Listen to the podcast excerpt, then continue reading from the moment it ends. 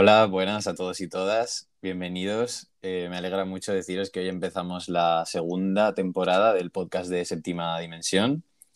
Es el primer episodio y como ya os comenté, pues hemos introducido unos cambios para, para profesionalizar un poco el podcast y hacerlo más guay para, para ver si así os enganchamos más. Eh, el principal cambio que vamos a tener de hoy en adelante es que el podcast ya no lo voy a estar haciendo yo solo, eh, ya tuvimos una pequeña demo de esto a mitad de verano, que tuvimos unos invitados y la verdad es que el podcast funcionó bastante bien. Entonces, eh, pues desarrollamos un poco la idea y dije, vale, vamos a meter colaboradores ya fijos para toda la temporada. Y bueno, hoy están aquí conmigo los que van a ser de momento los dos colaboradores principales, que bueno, os paso con ellos para que se presenten. José, si quieres empezar tú. Vale, empiezo yo mismo. Bueno, yo me llamo José, José, y hace unos meses descubrí la cuenta de Séptima Dimensión y me moló y tal porque tiene muy buen criterio para el cine. No es que sea colega suyo ni nada. Entonces he decidido colaborar con él. Sin ánimo de lucro, ¿no? sí. Bueno, y el, gracias José. Y el otro invitado, que no lo conocéis todavía porque no ha salido en ningún anterior, es Charlie. Charlie, si te quieres presentar. Muy buenas. Pues aquí estoy. No, no había participado todavía, pero bueno, mi, llegada era, citando a, Iron Man, era inevitable. No, a Thanos, a Thanos.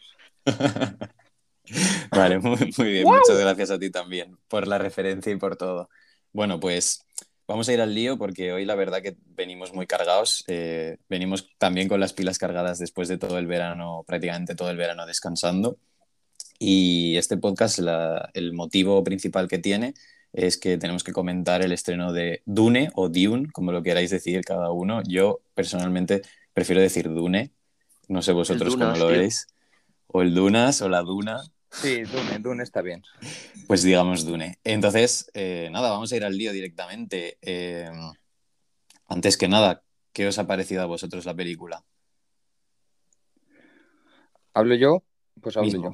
Sí, habla, tú. A ver, eh, a mí igual levanta un poco ampollas lo que voy a decir. es una película a la que yo no me quería hacer expectativas. Es una película porque porque después de la experiencia, eh, estas grandes producciones, cuantas más expectativas me hago, más chafón me pego. Totalmente. Entonces, eh, también intenta evitar las comparaciones con otras grandes sagas de, ciencia ficción, porque las comparaciones entre películas somos muy dados a, hacerlas, pero siempre sale mal parado uno mismo. Entonces, eh, yo le doy un 7, no le, he sido duro con esta peli porque, bueno, para empezar, voy a, voy a hablar primero de lo malo, si os parece. O, sí, adelante, adelante. Pues primero voy a hablar de lo malo, que es el reparto. El reparto me esperaba. Es verdad que las grandes producciones nunca suelen, nunca suelen destacar con, varias cabezas grandes, sino, bueno, pues van de, van, hay de todo un poco, ¿no? Porque en un reparto en el que está mm, aunque sea el personaje secundario, pero está Batista o está Jason o está Zendaya, pues hombre, esa, esa prestancia de la de peli seria mm, a mí ya desde entrada me, me, tira un poco para atrás. Es verdad que tenemos a un buen a un buen Timothy, aunque yo creo que bueno, hablaremos luego largo y tendido sobre este, sobre este actor, pero bueno, eh, Rebecca Ferguson, o sea, Rebecca Ferguson me parece muy top. el, coincido. El varón Harkonnen, que no sé quién lo hace, el gordo inmenso que necesita. Bueno, sí, ese es. Ah, sí, el de Thor, tío. Es Stellan Skarsgård. El, patriarca, el patriarca de los Skarsgård. Ese, pues eh, me gusta. Josh Brolin me parece un actor de segunda de tercera línea, eso cada uno, pero no lo hace mal. Es verdad que es un papel muy secundario, pero bueno, en general la película creo que es, que que explica pocas cosas para lo larga que es, de una, de una saga tan, no sé, tan currada, tan... No sé, tiene, mucho, tiene mucha trama para lo poco que es. O sea, digamos que los 50 o 60 primeros planos de Timothy Chalamet ya eh, abarcan eh, la película en sí, ¿no? Y yo creo que, que se dejan muchas cosas sueltas y yo creo que una saga, pese a que vayan a ver, no sé si son tres entregas, dos entregas más, ¿no? ¿Puede ser? Creo que una más solo. Dicen, que una, sí, son dos partes. Sujeta al triunfo de. O sea, que si la película va bien en, taquilla y en crítica. Que igualmente han dicho el estudio que lo más probable es que se hiciese aunque no triunfase, pero eh, sobre todo en los tiempos que, corren ahora, los estudios tienen como más miedo a la hora de poner esas fotracas de dinero. Entonces tenían como que asegurarse, ¿no? tenían una certeza de que iba a funcionar. Sí, pues. Ah, se me ha olvidado el. Bueno, para mí un, actor champion de, primer nivel como es eh, Javier Bardem. Y pero claro, su guion se basa en cinco gruñidos. Mm, que para mí, que para mí eh, esos cinco gruñidos llenan una sala. O sea, eso vale la, valen el precio de la entrada. Porque Totalmente. Javier Bardem eh, es, un es un actor que, pues que te, te, te, sienta en la butaca, pero horizontalmente. Sí. Y claro, eh, su guion se reduce a, como he dicho ya, cuatro o cinco gruñidos. Entonces, yo vi, yo vi a, Javier Bardem en el, en el tráiler y dije, madre mía lo que se viene.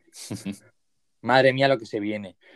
Pero bueno, eh, una buena película, pero eh, deja muchas cosas en el aire, pues el, tema de la especia, que, eh, por qué tienen los ojos azules, los, los, los, Fremen, eh, cuál es el Es que realmente la novela me, me intenta documentar un poco porque no me la he leído, y la, y la especia, claro, porque la especia dicen que es muy importante, pero, pero no explican todo el tema de, cómo está organizado el imperio, de Tampoco, por ejemplo, la ciudad de Arrakis, eh, porque el primer, el primer cuarto de la película, en sonido y en fotografía, en general la fotografía de la película es, un 10. Es, una locura, sí.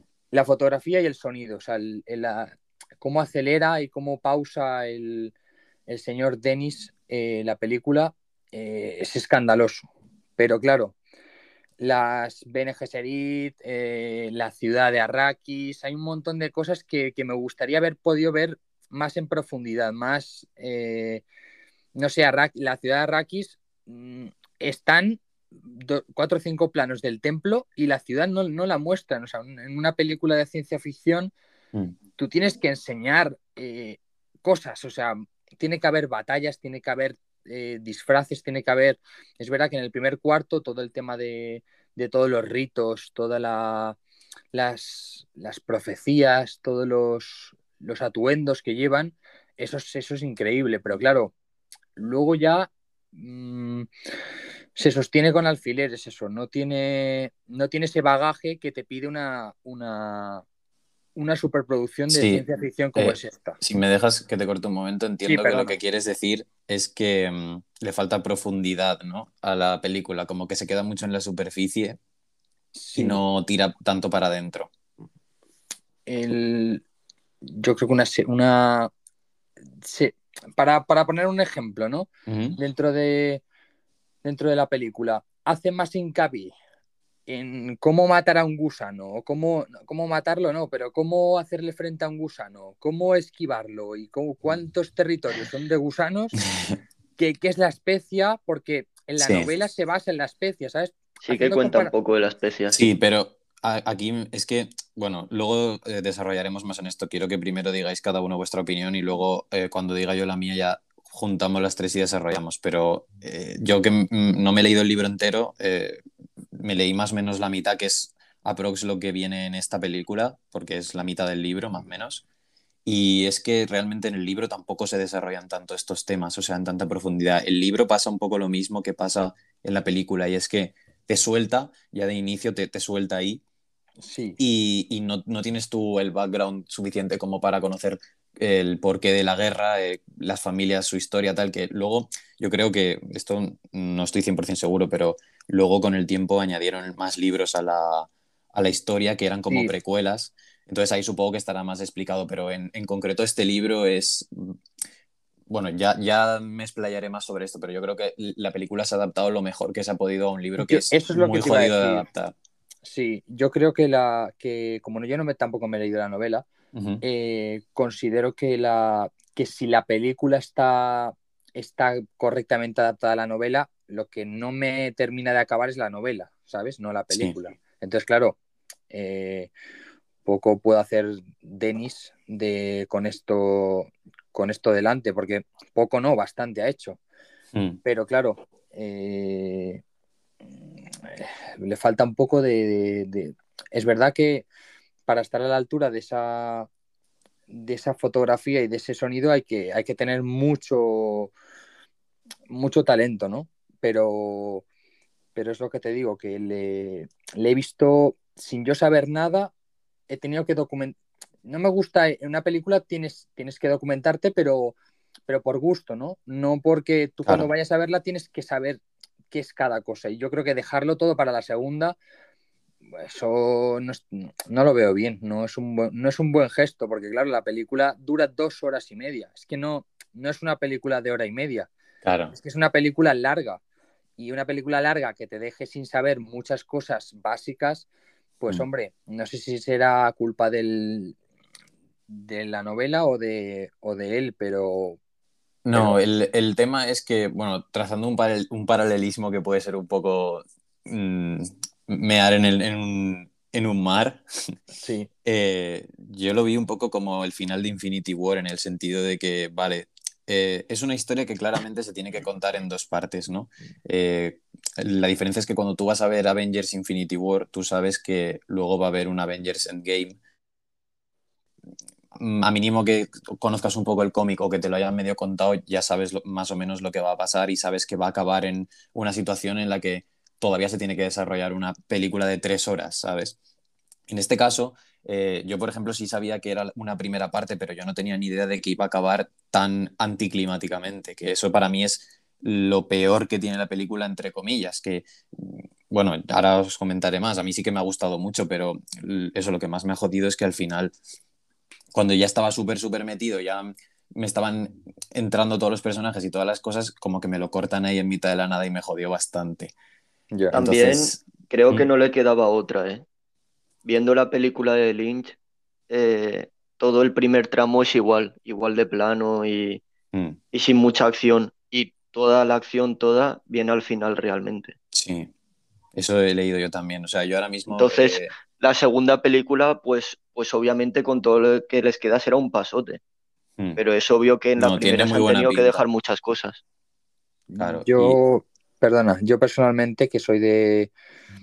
Yo, ya te digo, no fui con expectativas y fui intentando abrir, abrir mi mente a, la, ciencia ficción más, más moderna, ¿no? Porque esto está adaptado a, la nueva ciencia ficción. Yo, yo estoy muy chapada de la antigua en la ciencia ficción y a mí tienen que haber, tiene que haber guerras. para mí la ciencia ficción tiene que ser que te gastes el dinerito en, extras, en millones de extras, en millones de explosiones, que haya gasolina, que haya dinamita. Entonces, hacerlo todo virtual y hacerlo todo digital mm, tiene sus, sus pros, que obviamente los visuales son inmejorables, porque lo son. Esta película Mm, te mete drones, te mete, quiero decirte, la, fotografía, pues igual estás en, medio del desierto, que estás en un acantilado, que está mm. saliendo del mar eh, una mega estructura inmensa, pero claro, le falta, en mi opinión, eh, más, más sangre, más guerra, más, no sé, eso, eso es lo que creo que divide o hace que, la película te, te, enganches desde un primer desde un primer tramo, ¿no? No, que tenga que ser el final, donde. Porque realmente lo que, lo que te mueve de, estas películas en las que hay tanto, tanta guerra implícita y explícita, porque se, sobreentiende que hay guerra, porque hay muchos bandos, es que no haya eh, confrontaciones, o sea, que no haya eso es lo que creo que esas películas deben de tener sí o sí. O sea, tú te metes en una película de ciencia ficción y puedes contarla de muchas formas, pero si en ese momento hay dos bandos, no es que no es como si fuera la llegada, ¿sabes? De,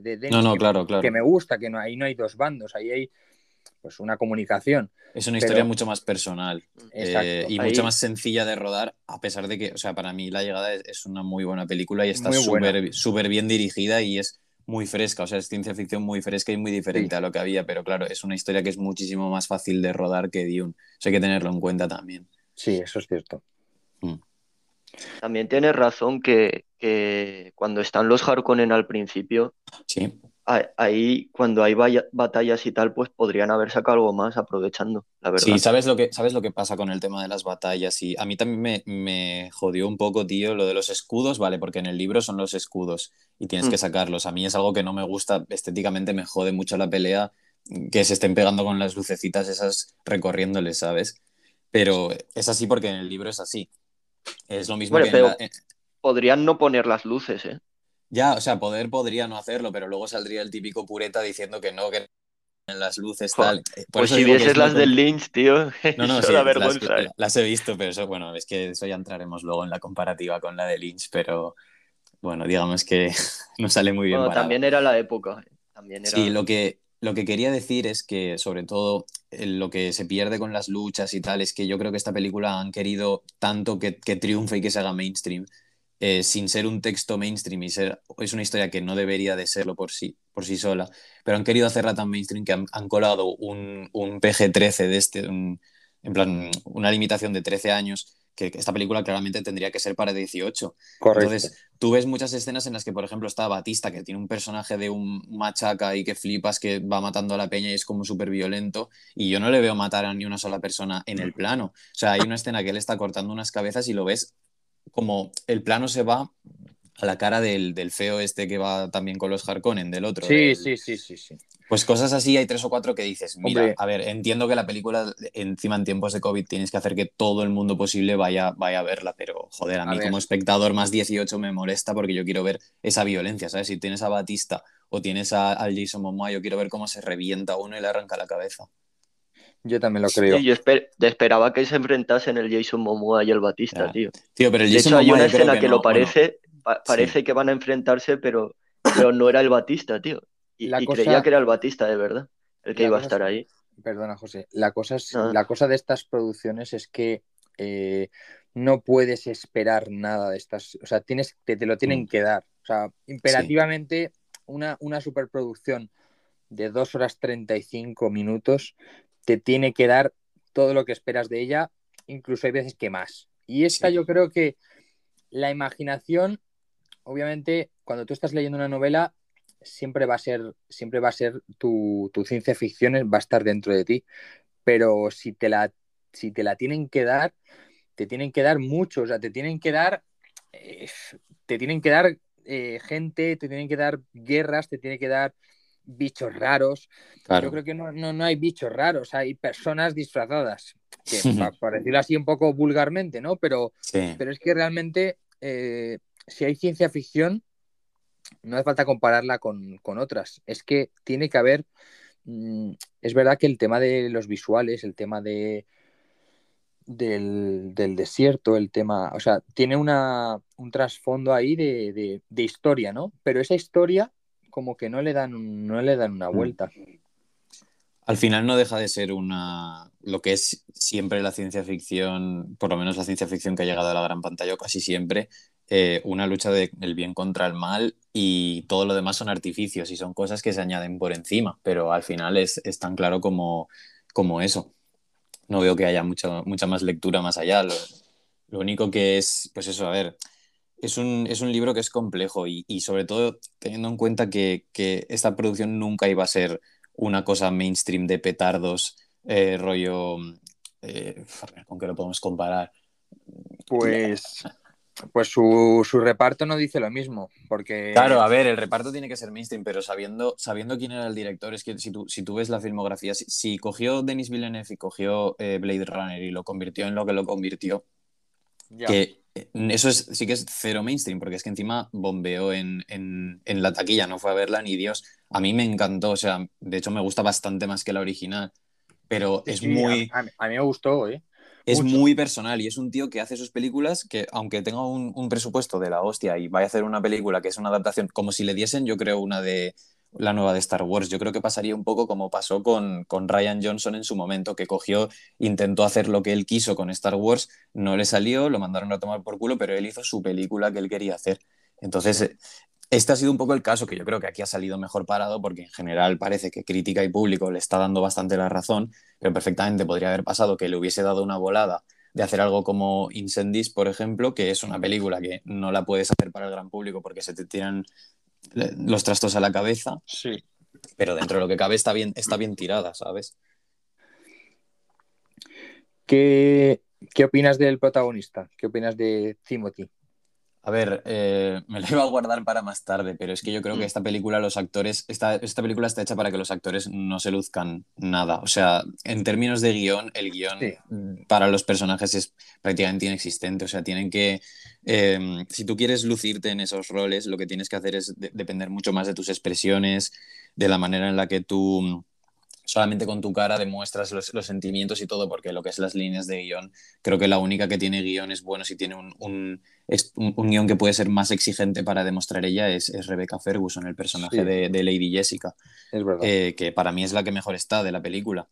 Pero mm. luego, por ejemplo, pues Timothée Chalamet, a mí, que es un actor que me gusta mucho y me convence y creo que puede ser un buen, buen actor de primer nivel a futuro, pues en este caso es que hace bien porque el rol yo creo que realmente le pega, pero no puede desarrollar tanto las, eh, sus características como actor, más que nada porque el papel no se lo permite. O sea, si tú lo ves en Call Me By Your Name, por ejemplo, está mucho mejor porque es un papel más exigente para un actor. Es que yo... Sí, sí, sí. Bueno, sí, dime, dime. No, que yo con, con Timothy tengo, tengo sentimientos encontrados por... Pero es... yo le sigo dando... Le sigo dando oportunidad porque el, es verdad que habría que separar el Timothy icono, la iconografía de Timothy fuera de, la, fuera de las pantallas, que, que Stop, a mí me gusta mucho ese chico, el tema, tema moda, tema feminismo, es un chico que está, que, es, que, está a la vanguardia, digamos, que es un chico que, está ahí, ¿no? Y que tendrá sus más y sus menos, pero el chico no, no hace daño a nadie y solo pues es, lo considero una persona inteligente dentro de mm. que, de que no lo conozco. Se sabe asesorar bien, digamos. Sí, entonces, claro, luego está la, otra parte que creo que tiene una sobreexplotación eh, mediática y obviamente mm. su fan zona adolescente que no le juega bien. Entonces, no le hace ningún bien. Entonces, pues no sé, yo creo que, ese chico con la edad madurará porque los, los grandes actores son como el vino. Pero claro, eh, no, no, me termina de convencer. la, de Miss Stevens, ¿la habéis visto? Mm, no. Pues es bastante previa a Call Me By Your Name. O sea, en Call Me By Your Name todavía había mucha peña que no lo conocía. Y en Miss Stevens hace un papel también de coprotagonista, eh, donde yo recuerdo verlo por primera vez, porque no lo había visto antes. Sí que es verdad que puede ser que como extra creo que en Hostiles o en alguna de estas. En Interestelar. Pero creo, no, Miss Stevens es que creo que es previo a Interestelar, ¿eh? No, estoy mirando aquí, Miss Stevens es 2016. Ah, vale. Pues Interestelar creo que es 2014. Sí, 2014. No, no es 2014. Interestelar 2014, Miss Stevens. Pues había salido entonces previamente de extra en Interestelar, sí. No, pues eso no lo he visto. Fue, fue la primera vez que me fijé pues en el actor y dije, hostia, qué cojonudo, ¿quién, quién coño es este tío? Hmm. La verdad es que me flipó bastante. Claro, luego salió también en Lady Bird, que es una peli que a mí me encanta, o sea... Exacto. Luego empezó a hacer películas a saco porque hmm. veían que tenía potencial. Sí.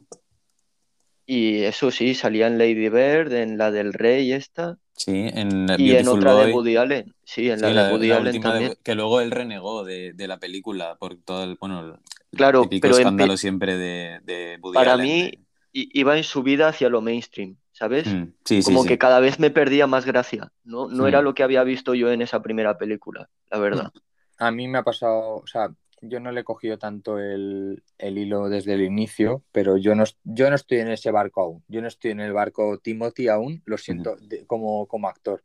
No me, pero no por nada, sino porque creo que aún le queda, quiero decirte, yo eh, ya sabéis, bueno, todo, todo tú, Marcos, que por ejemplo en el barco de, Leonardo DiCaprio yo me subí de los últimos. O sea, yo no, no estaba en ese barco. Yo ese barco renegaba de él absolutamente y me parecía un actor que no me decía nada.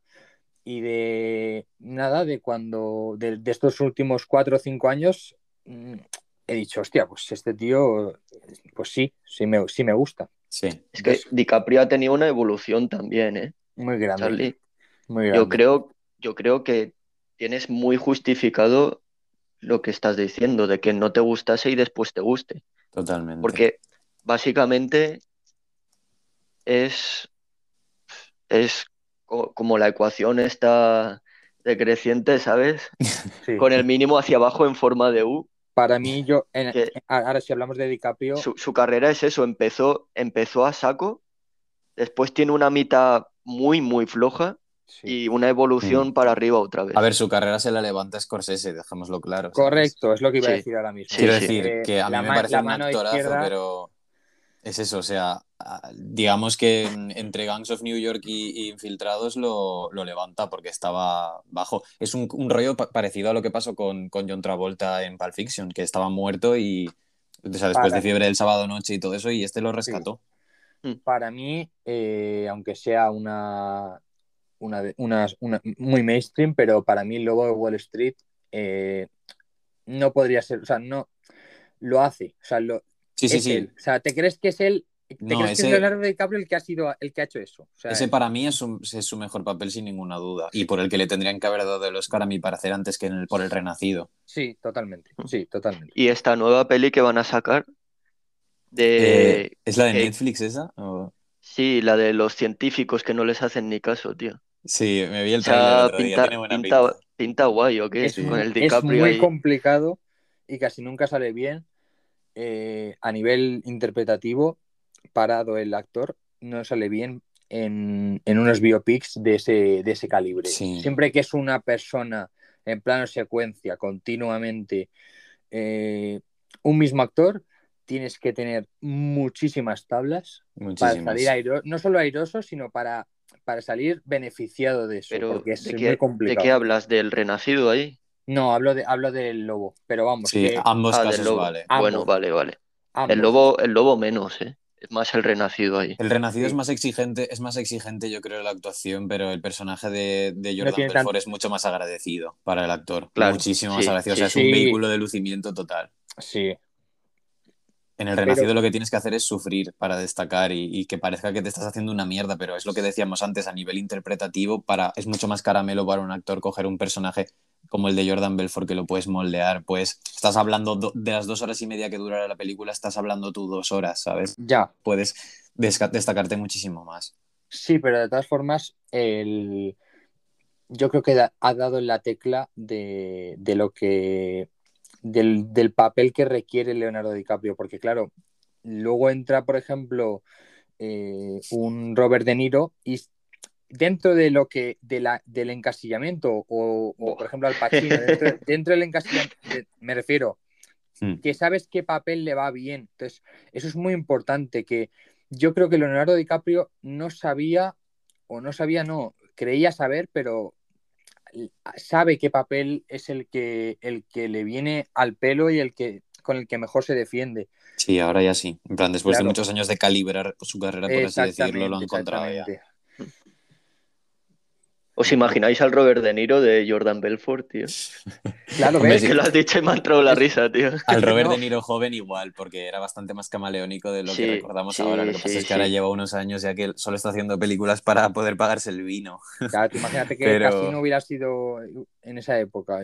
El, Robert De Niro de Casino. Realmente el, Robert De Niro de Casino es una cosa bastante similar Por eso le digo, a Jordan Belfort sí, sí, tal cual. Mm. hablando del Robert De Niro, tío, es que a mí me gusta compararlo con, lo que he visto con Timothée Chalamet. ¿eh?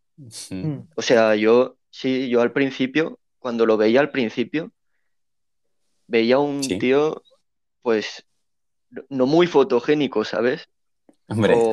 O, feo, o bueno, o que no encaja en pantalla, ¿sabes? Sí. Pero que actúa de putísima madre. Y al mm. final actúa tanto que, que te haces a él. Aunque al principio no me hiciese visualmente. Por ejemplo, Robert De Niro en taxi, Driver no me hacía nada. Las escenas ahí que, sale quemándose la mano y todo eso, decía, hostia, menudo pelele, tío, podría estar más masado o lo que sea. Pues el Timothée Chalamet me pasó igual en realidad. Claro, el tema es que nosotros estamos asistiendo a lo que es el principio de la carrera de, de Timothée Chalamet, que lo estamos viendo desde el principio y seguramente de aquí 20, 30 años diremos lo que decimos ahora de Leonardo DiCaprio porque es así y de aquí 50 años diremos lo que estamos diciendo de Robert De Niro si todo va bien y no le pasa nada al chaval. Pero claro, Robert De Niro nosotros lo hemos conocido ya en su última etapa. Que por mucho que tú veas las películas antiguas, la evolución tú no la has vivido, no has estado ahí siguiéndolo. Entonces no, puedes tampoco compararlo mucho porque tu conocimiento, claro, tú, lo que puedes haber visto del, Robert De Niro de 30, de 30 años es las dos películas que hay que ver, pero no has visto todo lo que no. Ni tampoco la iconografía que, de la que yo hablaba antes de lo de, mm. lo de Timothy Salamet, que mm. este chico lo, lo, vemos casi más fuera de las pantallas que dentro de las pantallas, ¿sabes? Es como que claro, ese, personaje lo hemos creado desde fuera. Eh, nosotros no hemos vivido a Robert De Niro en una con veintipocos años en una en la Met Gala. Claro, en una alfombra roja. Claro, sí. Y también es un perfil diferente, yo creo, porque entonces no existían ese tipo de personajes como, como o sea, ese actor que trasciende la pantalla y va más allá, pues sí, pero no en, jóvenes, eran más, pues, rollo eh, Clark Gable, ¿no? O este, ¿cómo se llama? No, pero se ha, se, ha, podido sexualizar la figura de, Timothy, igual que se sexualizaban antes las, las de los mm. típicos hombres eh, fornidos, mm, que, que, tenían a todas las tías detrás. Sí, porque ha cambiado, el estigma social ha cambiado y ahora lo que atrae es más eso. Que le guiñaban un ojo a la periodista mientras les entrevistaba, que se hacían un, se hacían un puro en medio de, del cine, ¿sabes? Sí, a la Jack Nicholson, ¿no? De chico malo, tío. Mm. Bueno, que nos estamos yendo, José. ¿Quieres decir tú tu opinión o de la película? Que ya nos hemos ido a Leonardo DiCaprio, tío. Ah, sí, sí, faltaba mi opinión, claro. Bueno, será, será breve, ¿eh? Sí. En general, personalmente, no me gustó la peli. Eh, es cierto que no me he leído el libro, no puedo comparar si es fiel o no al libro. Mm, me ha pasado lo que decía el Charlie, he sido víctima de todas esas expectativas. El hype. Es una peli, es una peli que llevaba anunciándose desde 2019, creo. ¿eh? Sí, sí, sí. Yo en 2019 vi, vi las primeras imágenes de la peli. Ha invertido eh, dinerito en publicidad. Era algo que, ya tenía en cuenta. La publicidad ha sido brutal, o sea, nos han bombardeado con publicidad. Yo, yo, decía, hostia, esto será un pasote. También en el Festival de Venecia la pusieron por las nubes, tío. Mm. Sí. entonces. Eh, bueno, lo mismo es un poco similar a lo que pasó con el Joker, ¿no? No sé si el Joker fue en Venecia donde la presentaron, en Cannes mm. o en la Berlinale, pero también, bueno, ganó, ganó el premio y todo a mejor película.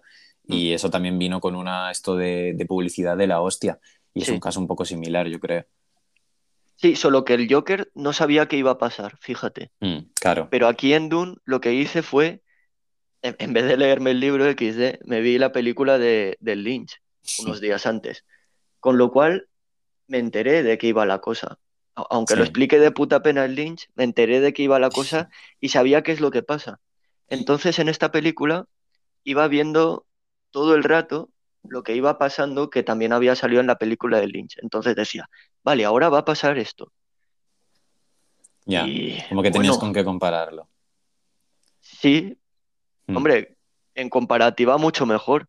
Yo he leído que Pero sabiendo ya lo que sabiendo ya lo que iba a pasar y el modo en el que pasaba no tenía nada más que disfrutar de las imágenes, tío. Fue lo, fue lo único que pude disfrutar. El resto, el resto es que, no sé, vacío completamente. ¿eh? Claro, luego ahí ya entra a cada uno lo que le guste más. A ti, si a ti te gusta no saber nada de lo que va a pasar, pues claro, claro has jodido. Fue, un petardo. Luego está la gente que se lee el libro y lo que quiere es ir a ver la película y que sea lo más parecido al libro posible, ¿sabes? Y que le sorprendan lo mínimo, porque quiere poner una imagen en su cabeza de los personajes y de cómo era toda la Eso aún puede darte alguna sorpresa o satisfacción. Hmm. Pero entre películas directamente que sea lo mismo, mejor explicado en más tiempo, pues bueno. Sí, sí, sí. La otra por lo menos se acaba, tío. ¿Tú dirías que te gustó más la de Lynch? Hombre, por lo menos era autoconclusiva, ¿no? Me, me gusta que se acabe en el tiempo y que, y que no se enrolle tanto. Eso es lo que me gusta mm. más. Pero en el resto de cosas me gusta más esta. Sí. a ver, en el apartado Obviamente en efectos especiales, desarrollo de personajes, sí. fotografía, todo, todo me gusta mucho ese más. Es el, ese es el principal fallo que, veo yo, lo de, lo de que no se enrolle tanto. No es que no se enrolle tanto, es que gasta mucho tiempo sin contar nada. Entonces, eh, tú, si quieres hacer una película visual, hazla visual, pero si quieres hacer una película con un entramado novelístico, tienes que explicar muchas, muchas cosas que no explica, obviamente. Mm. O sea, yo creo que el tema es que tiene, tiene los medios para hacer una, mm, esto visual de la hostia y lo hace, pero claro, si tú estás tan centrado en que tu película luzca bien, suene bien, que eso, eso iremos luego a lo del sonido, pero para mí brutal, o sea, de lo mejor de la película. Mm. Tienes que, por otra parte, pues como dejar un poco más de lado lo que es la, el desarrollo de personajes y tal. Lo ideal sería que se pudiese meter todo en esas dos horas y media, pero también es un poco complicado. Entonces igual hubiera perdido espectacularidad si se hubiera puesto a presentar tanto a los personajes o les hubiera dado más diálogo, no sé. Al final con lo que más te... por lo que creo que luego puedes volver a ella de aquí un tiempo, en plan cuando la echen en la tele decir, joder, es que esta película a nivel visual merece la pena vérsela otra vez, ¿sabes? Sí, eso le salva. Hmm. O sea, le salva como como gran producción le salva eso, pero claro, si ahora te pregunto, según tú acabas de ver la peli y te pregunta alguien, oye, ¿por qué los Fremen tienen los ojos azules? Claro, eso es que eso, bueno, yo por lo menos en el libro no he llegado. Creo que es por, por el consumo de la especia. Es correcto. En plan, el consumo de la, presencia, por la presencia de la especia. Mm. Están rodeados de son, Son adictos, se alimentan de la Entonces, cuanto más tomas, más te. Y son adictos. Y si dejaran de tomarla, eh, seguramente morirían de. Mm como de mono, ¿sabes? Es, una droga, o sea, la especie es una droga narcótica que... Pero hay algo que, hay algo que no tengo claro, la especia a los de fuera les sirve como combustible. Sirve para muchas, para muchas, cosas. decían que para la inmortalidad o algo así. Para lo que más sirve es para la, creo que se llama eugenesia o algo así, que es para, para adivinar el futuro. O sea, lo, que hace ah. lo de los sueños. sí, pues los sueños que tiene este. Pues eso para la especie sirve para que, por eso los, los fremen, por eso sale la Zendaya tanto en los sueños de este y tal. Es como que, como una especie de conexión eh, onírica dentro de los sueños y, que tú puedes prever el es como un arma, digamos, porque claro, ver el futuro. los sueños esos los juega muy bien, ¿eh? está muy guapo. Sí. Mm. O sea, sale, sale lo contrario a, lo que sueña. a ver, lo que da. Nunca, nunca sale lo que es lo que da un poco por culo es que te estén poniendo la Zendaya y todo el rato, que a mí me encanta, o sea, que la saquen todo lo que quieran, pero dale algo, tío, para que diga, ¿sabes? Que no sean solo los últimos 10 minutos literal de la película, que es Dinero. Eso es, lo que, eso es lo que le da. a, a, Que a ver, es que esto lo estamos juzgando como película única y en verdad no deberíamos, pero claro, es porque es el contenido que tenemos. No podemos juzgar la segunda parte cuando ni siquiera han empezado con preproducción. Hombre, podemos y debemos porque es única. claro, claro. Es, que, las buenas sagas están, están más o menos al mismo nivel las tres películas o las dos películas. Entonces, eh, esta tiene que estar bien. Para que no me sirve de nada que la segunda sea un 10 si esta es un, un 6 para mí, en mi opinión, ¿sabes? Prefiero que sean las dos un 8 que que sea esta un 6 y la siguiente un 10. O sea, no me sirve de nada. Ya entiendo, sí. Mira, tengo, tengo aquí la. He buscado eh, los, estos, los valores que tiene la especie, o sea, ¿para qué sirve? Pone alteración de la mente, para despertar partes latentes de la mente humana y fomentar percepciones sensoriales expandidas.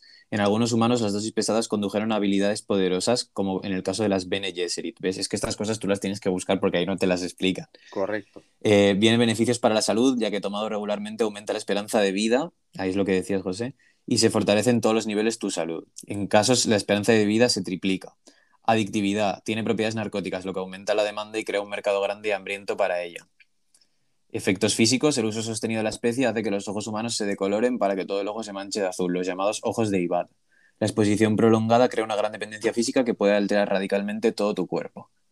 No, eso es. Echa nada, eh, tiene de todo, tío.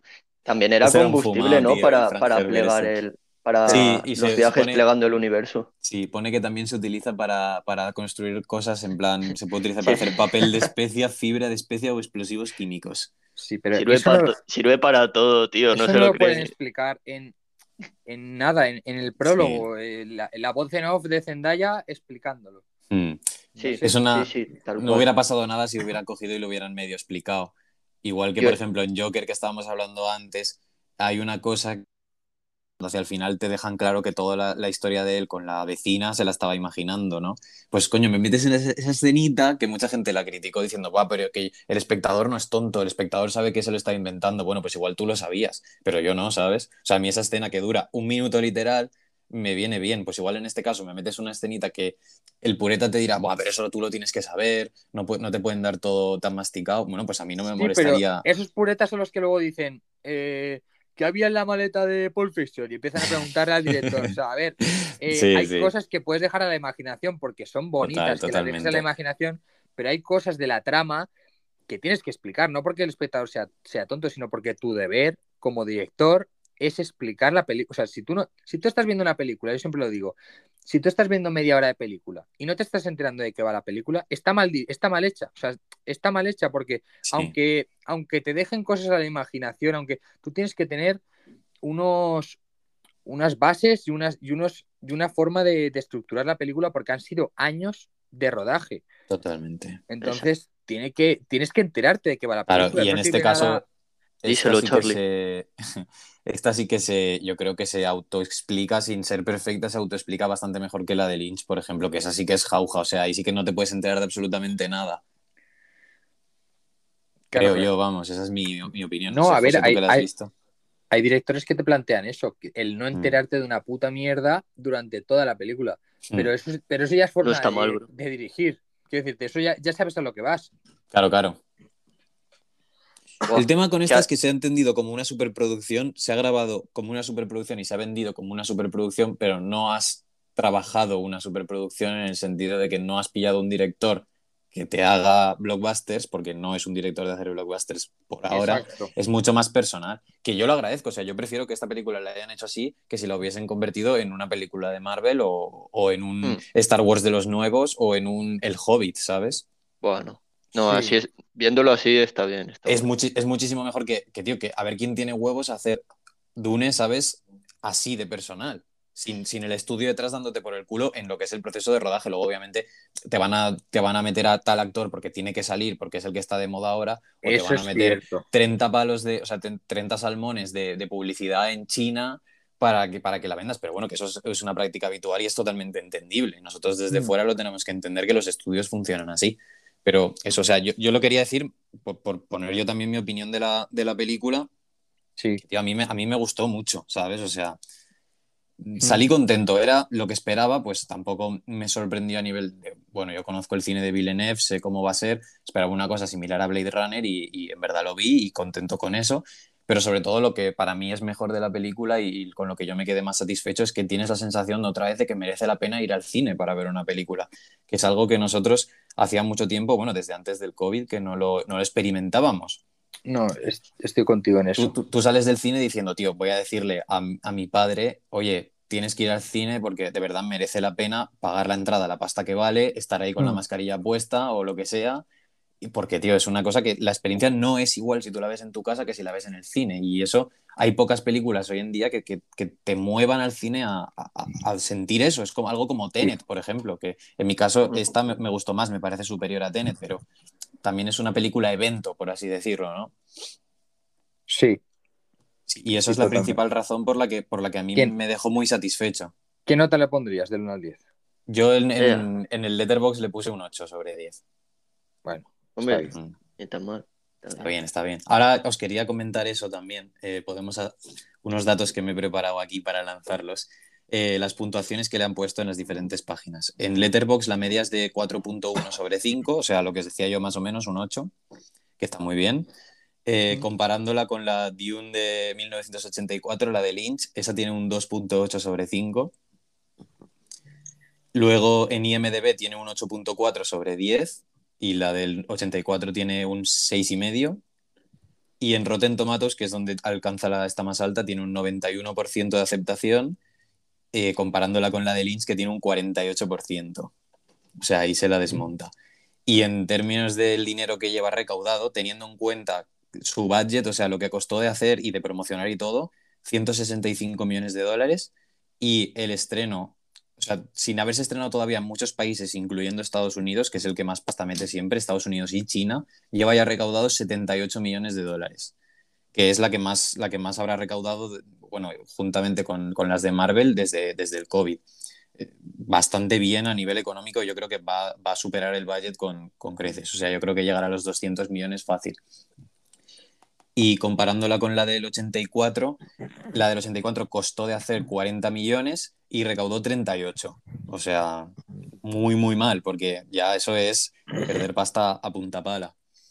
Y el budget que tiene esta de 165 millones, vale que estamos diciendo, bueno, tiene un montón de pasta para, para hacer la película, los efectos especiales, tal. O sea, que con 165 millones haya hecho esos efectos especiales, en verdad es una, es una locura, porque si tú ves las películas de los Vengadores y tal, las películas de los Vengadores, el CGI y los efectos especiales son bastante peores que estos. O sea, se nota muchas veces que se nota el, cromo, ¿sabes? No, no, se ve lo que hay ahí. Y esas cuestan mm. fácilmente 250, 300 millones, con un presupuesto inferior. Por eso digo que ha metido mucha más pasta y mucho más esmero en hacerla visualmente perfecta, que es lo que yo creo que es. O sea, visualmente y de sonido es para mí un 10. Sí igual en detrimento de, un desarrollo mayor de los personajes, del diálogo, pero visualmente está ahí. Y la pasta está bien invertida, creo yo.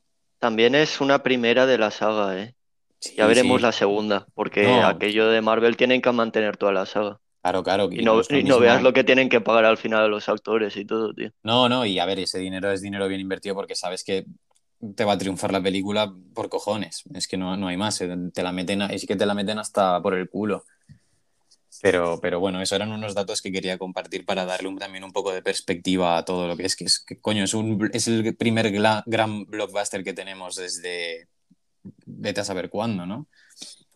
Sí, que no está dentro de la marca de Marvel. exacto, exacto. Es, es el primer blockbuster indie, por así decirlo, de, esta década. Y eso que la, han tenido eh, como media plantilla de Marvel. Es bastante dan que sea del Denis Villeneuve, en verdad. Sí, bueno, a ver, tampoco había muchos más que podían sacar esta película, creo yo. Eh, yo el único nombre que se me ocurre que podría, que podría hacer esta película es Paul Thomas Anderson, pero es que él nunca se mete en temas de ciencia ficción y tal, entonces no, no lo veo tampoco. O sea, el director de ciencia ficción hoy día ahora mismo eh, tiene que ser Denis Villeneuve porque ya por nombre se lo ha ganado, ¿sabes? Hmm. No hay, cuando tú piensas en una película de ciencia ficción de ahora, tienes que pensar en Denis Villeneuve. Eh, como mucho sería Alex Garland, pero Alex Garland no le, mete, no le meten la pasta que le están metiendo a este tío desde los estudios, ¿sabes? Igual hace películas con 30, 40 millones. No, totalmente. Y nada, bueno, mi opinión es esa, básicamente. Lo, que hemos ido comentando antes, que el libro me parece imposible de adaptar. Eh, esto es lo mejor que se puede, obviamente con sus pequeñeces, con sus cosas que no funcionan. Está adaptado lo mejor posible, porque es jodido, jodido, jodido y es hasta jodido. Yo lo tengo aquí, me lo estoy leyendo en inglés y me cuesta que parece que esté informándome para redactar la tesis doctoral. que tengo que escribirme cositas en una libreta y todo. Hostia. Y, y, eso, y la comparativa con la de Lynch para mí sale ganando, pero por muchísimo. También porque o que no, se, que no se atreverán en el futuro a hacer otra saga, ¿verdad? No creo. Yo creo que, la, mira, la mejor forma de adaptar este libro y estos libros, porque son varios, yo creo que sería una serie a la Juego de Tronos. Lo que pasa es que... Totalmente. Yo lo pensé. Yo sí, lo, iba a decir. Igual necesitarían una serie para, explicarlo todo bien. Porque claro, ahora después de esta película... Con una serie lo haces todo bien, sí o sí. Sí, sí o sí, sí o sí. Lo que pasa es que tú sabes el dinero que costaría. O sea, ahora, por ejemplo, esta, la serie que van a sacar del Señor de los Anillos, estás al tanto de las cifras que, están, que se están barajando para cada episodio, o sea, pero que le están metiendo 50 millones de dólares por episodio. Pues imagínate el, a este nivel, ¿sabes? Sí, pero es que eso, tiene mucho público, Marcos. O sea, El Señor de los Anillos. Sí, sí, eh, está claro. O sea, El Señor de los Anillos van a sacar la serie y va a triunfar aunque sea un petardo, porque es así. Y por eso le meten 50 millones por episodio, porque si no, no lo haría. Tiene un fanzone muy grande. O sea, a la altura de Marvel o por ahí. No, sí, sí, sí, sí. Y más también. O sea, no más que Marvel, porque Marvel ya está sentado, pero que la peña que le gusta el Señor de los Anillos, pues va a muerte. Y porque mucha gente que le gusta el Señor de los Anillos también le gusta Marvel. O sea, claro, claro, claro. Parte no, no, son mm. excluyentes. No, y que es eso, o sea, no, nos puede gustar todo, ¿sabes? Correcto. No, hay, que decidir, eso es lo bueno. Y, nada, y eso quería decir que el, desarrollo de los personajes sí brilla un poco por su ausencia, pero entiendo que es una película que no es para lucirse más que nada por, el, por la base del libro, que los diálogos no son escandalosamente escandalosos, ni mucho menos. Y así por ponerle pegas, lo que he dicho de los escudos no me gustaba, me sacaba un poco de las peleas, me hubiera gustado más, no sé, como que fuesen más vistosas y más explícitas también, que es eso lo que hemos comentado antes. Y una cosa de la que no hemos hablado, lo de los toros. El abuelo. la, referencia, la referencia a la tauromaquia. Sí, eso a ti te, gustaría seguro, Charlie. Yo estoy eh, dentro de la, de la, de la figura o de la, de la simbología de la tauromaquia, no lo veo, no lo veo del todo mal. Sí, no, eh, eso, o sea, no lo comentaba como algo malo, lo comentaba como es, es, romántico. Sí.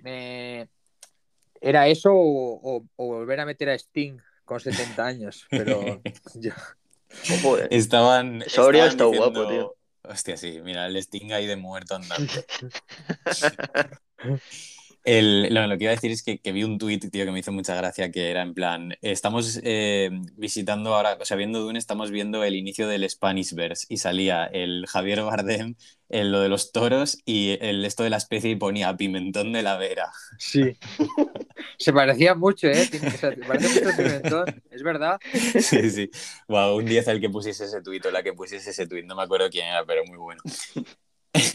y nada, eso. Eh, entonces. de. Bueno, sí, sí, dijo. Sí, sí. ¿Cómo, vas con el libro? ¿Estás leyéndotelo?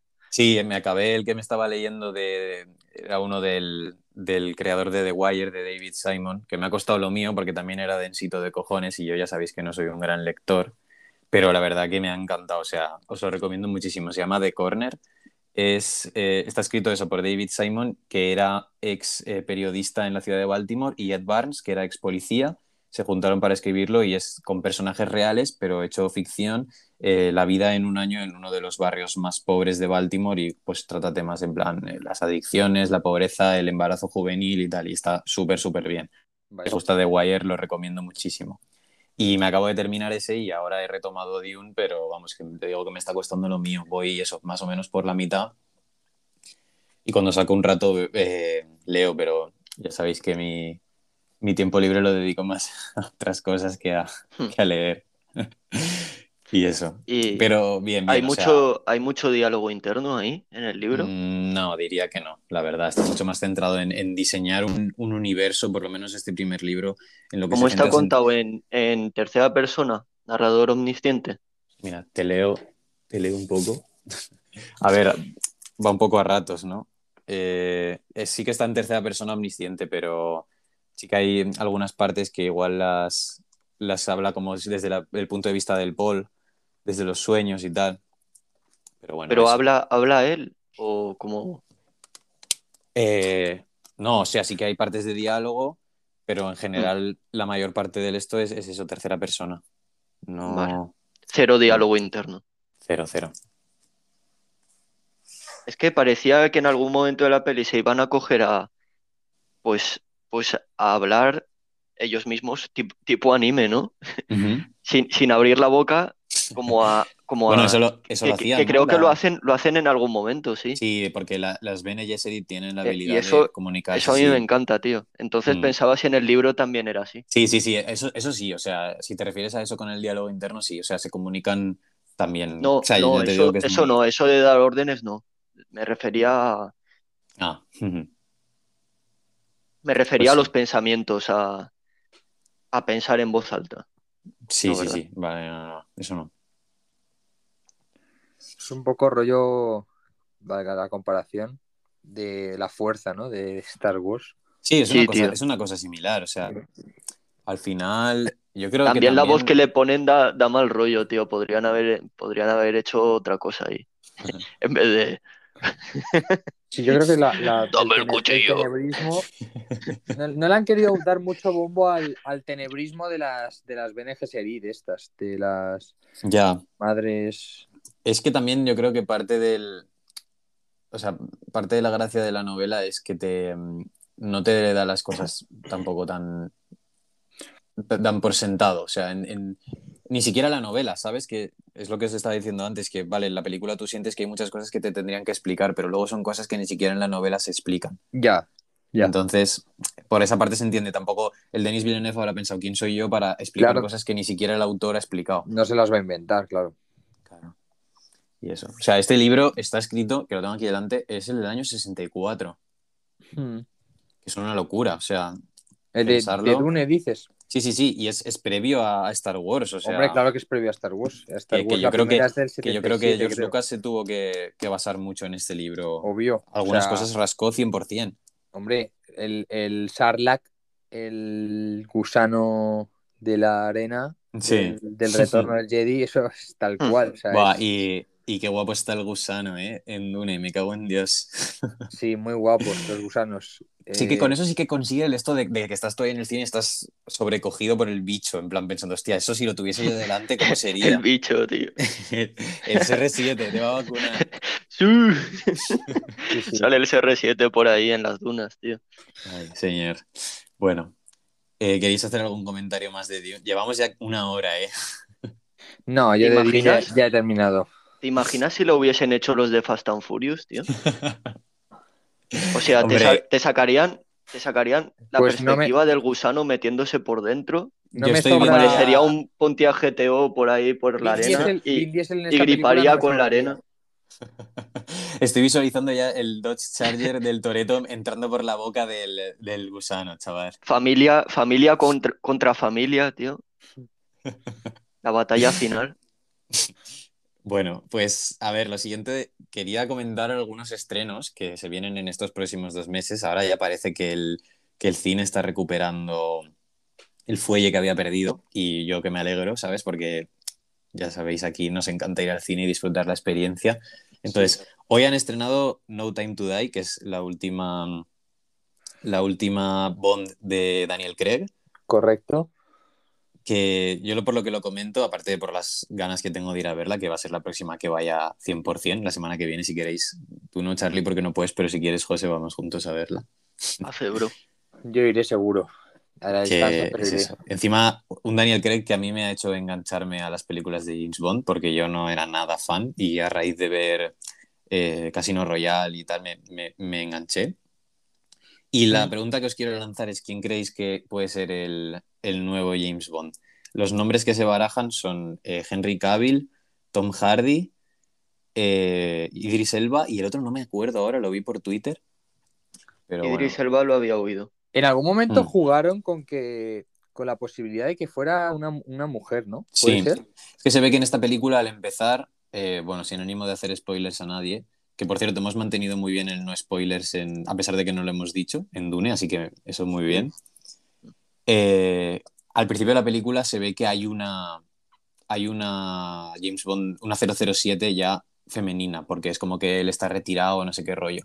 Pero Sí. mm, yo no creo que lo hagan, sinceramente. Es que mm, eso no es feminista o no ser feminista, es un personaje que no.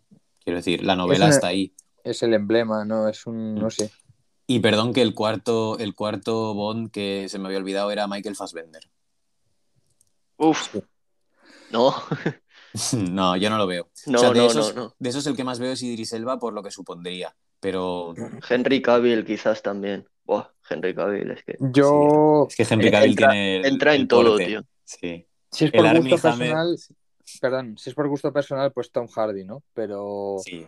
O sea, de ahí el Uf, mejor actor a mí Tom Hardy no me pinta nada ahí, ¿eh? Yo diría Idris, Idris. Elba o, o Henry por, Cavill. por eso no me pega, o sea, no, no es, no es, es un encasillamiento absurdo Claro, que... Es que Tom Hardy es como muy chaparro, o sea, tiene que ser un, un tiarrón, ¿sabes? Un, un pavo de, de un ochenta y pico que Sí. esté fortísimo, que Mm. no tenga nada, sea impepinable, ¿sabes? Tom Y si es por no- elegancia y tal, en la de origen sale rollo elegante y, y tampoco pega. ¿eh? No, O no, sea, te le pega imaginas más el ser de- burro. Sí, Le, le pega más ser. No tiene por ser- qué ser, ser un, no tiene por qué eso, ser un ¿no? buen actor 007, Sí. ¿sabes? No tiene por qué ser un buen actor. Quiero decirte, eh, un gran actor. Un buen actor sí, obviamente. Mm. Pero no tiene por qué ser un gran actor. Han habido... O sea, no va a ser el peor el que venga. Porque Mm. eh, hay, hay una... Yo es que sí que soy de ese barco. Yo sí que soy de, de la generación de 007, de haberme las comido desde la primera a la última. Mm. Sí. Entonces, ni va a ser tan bueno como Sin Connery, ni va a ser tan malo pues como, no sé, Timothy Dalton o no sé, ese... Eh, el, Moore, el Moore, Brosman no me, no me, dentro de, de, la, de, las limitaciones que se tiene ese tío, que es bastante malo, pero pues Roger Moore o es, no va a ser, no va a ser peor, pero vamos, que yo estoy contento con cómo va la saga, cómo funciona y que no se acabe nunca. O sea, no. Sí, eso es inagotable, no hay. Pues muy bien, y ya, ya contaremos en el próximo podcast nuestras opiniones, porque seguro que para cuando grabemos el siguiente ya la habremos visto los tres. Y luego otros estrenos que hay es de French Dispatch, que es la nueva de Wes Anderson. Eh, ahí yo no sé, vosotros, yo tengo muchísimas ganas porque soy fanboy total y encima mm. sale Timoteo otra vez de protagonista. Eh, también, también lleva tiempo, ¿eh? Sí, sí, sí. Eh, bueno. Incluso antes que Dune anunciándose. Sí, pero Con, Wes Anderson ya sabemos cómo van las cosas. Y si encima le añades el COVID. Ah, pero esta, no, pues esta no pasa nada. Esta no, no mm. habrá hype. No, no, está relajada, sobre todo porque va a durar tres horas y pico seguro. The French Dispatch, ¿no? Se llama. The French Dispatch, sí. Sobre una. Benicio del Toro también, ¿no? Un sí, puño de elenco también. todos los de siempre. Bill Murray, esta Francis Bueno, los de siempre más estos, más Benicio del Toro y. Sí, Yo con Wes Anderson me, encanta Wes Anderson, y... pero me tengo que poner al día. Creo que he mm. visto para tantas buenas pelis que tiene, me he visto relativamente pocas. O sea, me, mm. tengo, que, tengo que consumir porque... Te tienes que empapar ahí bien. Además, bien disfrutón, ¿eh? Vas a pasar buena tarde. Sí, sí, sí. y a ver qué más hay. Bueno, Madres Paralelas, que se estrena la semana que viene, de Almodóvar, que yo también tengo muchas ganas, no sé vosotros. Sí. Tenemos la segunda parte de Venom. Mm. con el Woody Harrelson de, malo. ¿Ves? Woody Harrelson, otro que podría ser James Bond, ¿no? ¿Qué dices, tío? Buena esa. Sí, y por último, esa la verdad que no me. Desde luego en el cine no la voy a ver, si eso cuando la echen en el blues, pero no me llama mucho. Y la última es Eternals, que es la nueva de, Marvel, que ya la van a sacar en noviembre, dentro de nada. Han pasado ni dos meses desde la, desde la última que sacaron. Y, nada, eso. No sé si tenéis algún estreno más que os apetezca comentar, pero en principio estos son todos. Hombre, loco. La de Macbeth que te, que te enseñé el ah, otro día. Cierto, cierto, sí. La de los, oh. bueno, los hermanos Cohen, ¿no? Porque ahora solo es Joel, ¿no? Solo, solo es Joel, sí. Bueno, cuéntanos un poco de, de, esa película, tú que eres el experto bueno, no han sacado casi imágenes. un poco en bragas. Han, sacado, un tráiler y ya está. ¿Y qué pasa en el tráiler? Uf, pues. te, sacan imagen, te, saquen, te sacan imágenes y ya está. O sea. Habla del elenco. El prota es Denzel Washington, sale. Frances eh, McDormand. Nances McDormand. Y, y no, sé si sale, sale alguno más. No, el cast, el cast no es muy. ¿Han puesto, ¿Han puesto fecha de esa? Creo eh, que. No sé si era para diciembre o algo así. Ahora os lo digo, que estoy buscándolo. Sí. Es de A24 la película, reseñable también. Eh, a ver, ¿qué pone? Mm, pues no sé, no, parece que ponga nada. Ya actualmente la cartelera, actualmente la cartelera os tenéis alguna que, que no suene mal ir. Eh, bueno. Cray Macho. Esa la verdad que la han atizado bastante. Yo es que no, no, ya hace tiempo que no comulgo mucho con, con este, con Clint Eastwood, sinceramente. Eh, me empezó a dar pereza hace bastante tiempo. Pero... ¿Qué te ocurre con Clint Eastwood? No me... la, de Mula, ¿la viste? Sí, no me gustó nada de nada. No te gustó, ¿no? No me gustó nada. De hecho, ni la acabé. Me dio una pereza monumental. Yo soy de... Lo siento, pero es así. soy mucho de, Mystic River y de mm, Million Dollar Baby, pero ya, ya fíjate lo que Torino ya me. Eh. Pues, yo al revés. O sea, yo Million Dollar Baby no, me la acabo nunca y lo he intentado hoy, pero sé cómo acaba, sé cómo todo y no, no la aguanto. Es una agonía, un rollo de película.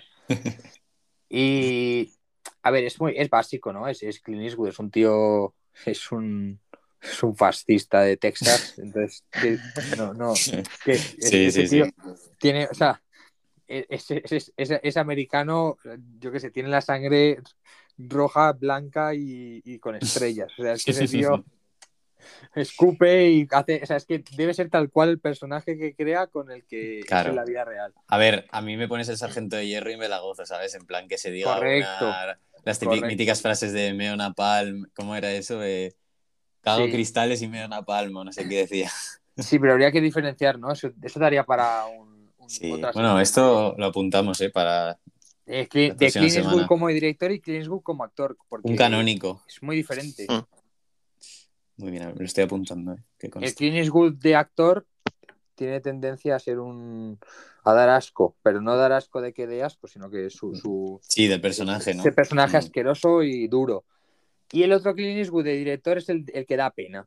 O sea, el que el viejo que, que todo el mundo va a pulea porque es un viejo y... Hombre, también es lo que puedo interpretar ahora.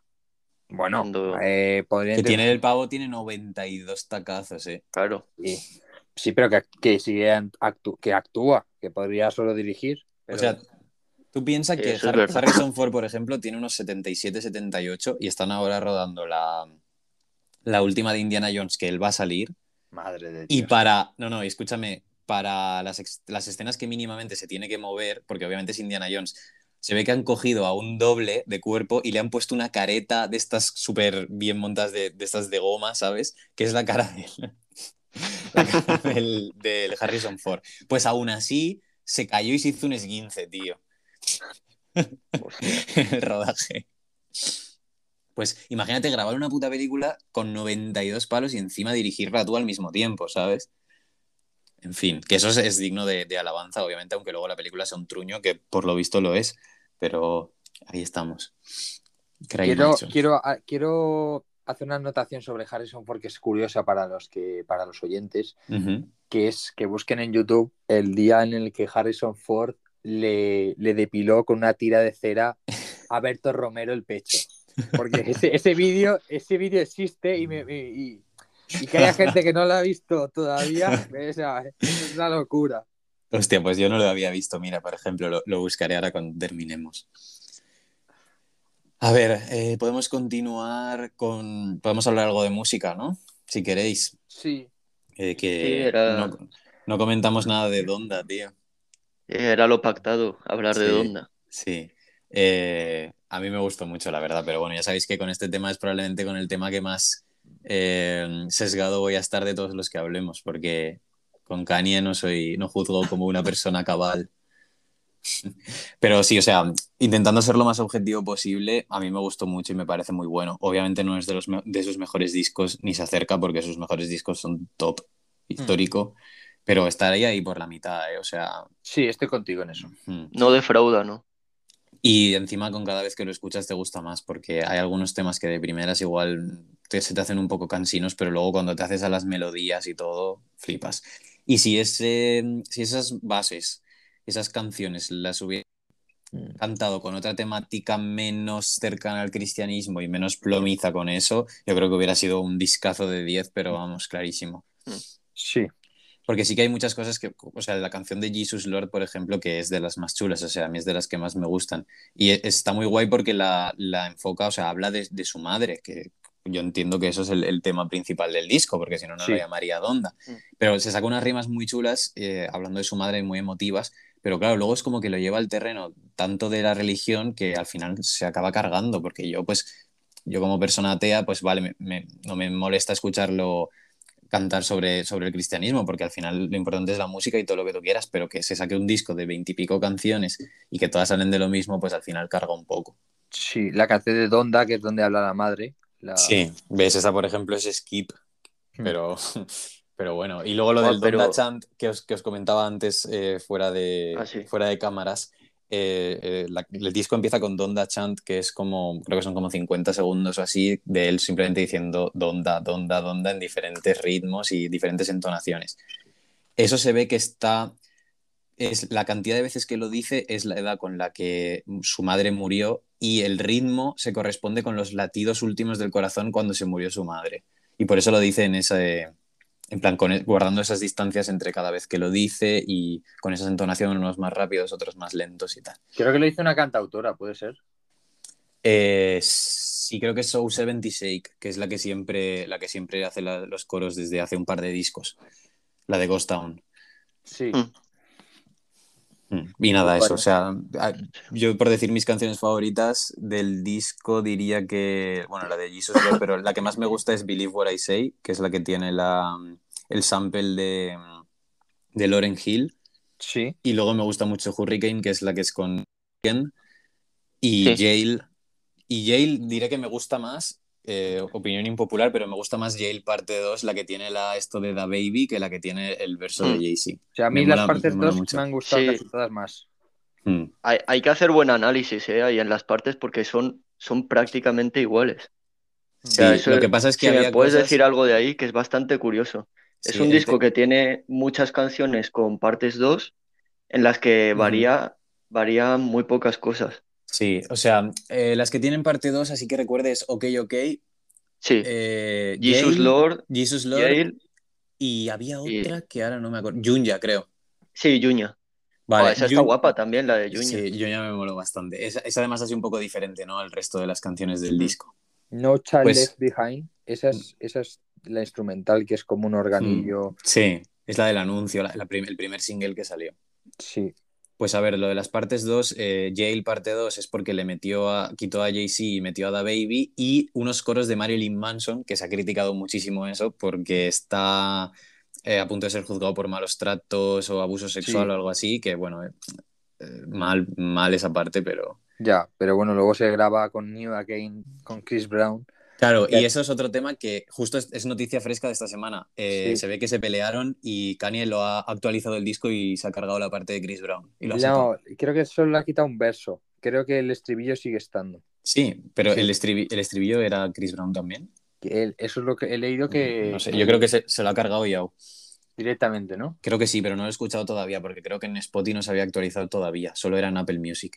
Y Ah. luego, de lo de las partes 2, OK, OK, parte 2, mm, creo que no me acuerdo a quién metía y a quién sacaba, porque en esa, en la original estaba el Fibio Foreign y, y Lil Yachty, creo que se cargó uno de los dos. Y mm, en la de Jesus Lord parte 2, aparte del verso de Jay Electrónica, ha metido de, de Lox, que es un colectivo de, de raperos también, así rollo como Griselda, una cosa así. Eh, El Jay Electrónica no lo conocía y me ha molado bastante ahí. El Jay Electrónica está muy guapo. Oh, Además, yo creo Está que a ti muy te- guapo, a- tío. a ti te Cuando dice lo del el negro loco ahí Sí, en la de Jesus Lord. está muy sabía chalado que ese pavo. tío. Sí, sí. Pero bueno, bien. Y en general el disco guay. O sea, a mí me ha gustado mucho y todavía lo tengo en rotación. O sea que no tiene pinta de que lo vaya, lo vaya a quemar en el futuro próximo. Eh, Yo, mis favoritas dentro de las que has dicho, eh, Pop Smoke, por ejemplo, lo, o sea, no, no, lo- no lo aguantes. Pero es que eso no, eso no ese- o sea, ese tema que se han sacado, eso es una mierda. O sea, eso es un, es un guiño que tiene para, para que la familia cobre royalties y ya está. Porque además él lo ha dicho que no, Así. que no tiene ningún sentido. Es la peor canción del disco con diferencia. Sí, sí, Television se llama, ¿no? Television, sí. Ah, eso es una, es una full. Para mí, mis mejores son la de Believe I Say, que has dicho antes, Mm. La de creo que es Heaven and Heaven and Hell. Buah. Heaven Sí, and Hell. esa está muy chula. Y 24 Heaven and está chulísima Esa- también. A la de 24 no la he quemado tanto. Heaven and Hell y Keep My Spirit Alive. Esas, esas Uf. tres serían mis, mis, para mí, mis, mis top. Heaven Muy and top, Hell, muy top. Believe What I Say y, y Keep My Spirit Alive. Esa también me mola mucho a mí, la de Keep My Spirit Alive. Luego John Zack, colaboraciones para mí. John Zack, soy muy, ya sabes que soy muy fan de John Zack. Sí, sí, sí.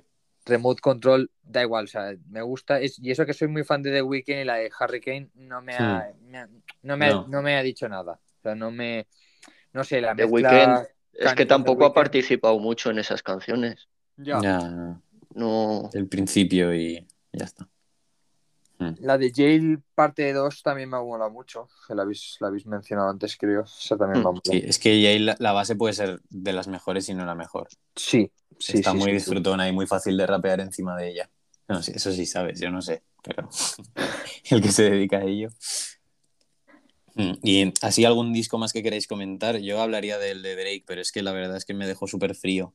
O sea, Yo ni, ni lo he escuchado el de Drake. es muy, muy, muy, muy, muy genérico. O sea, no tiene nada especial. No, es más Drake del que viene siendo últimamente, que es la, fórmula básica para vender, que obviamente vende, le permite ser el artista más vendido y no, y no tiene que esforzarse lo más mínimo, porque te saca un disco de 20 canciones que todas suenan igual y la gente lo hace viral igualmente. Entonces, pues yo lo entiendo, ¿para qué me voy a esforzar? ¿no? ¿Para qué voy a sacar un, un disco como el de Nothing Was the Same si acabo vendiendo más simplemente hypeando mínimamente, haciéndome un corte de pelo así curioso para la, para la ocasión bueno. y medio vendiendo un beef y ya, ya lo tienes. No sé. Esas son formas de hacer las cosas. Yo creo que se, que se podría esforzar. Yo no soy de Drake en absoluto, pero es, es bueno, es sobre todo profesionalmente. No, en lo suyo es el mejor. Claro, pero claro, eh, de ahí a ser un músico, o sea, es un rapper, o sea, no hace falta algo más. Yo creo que, que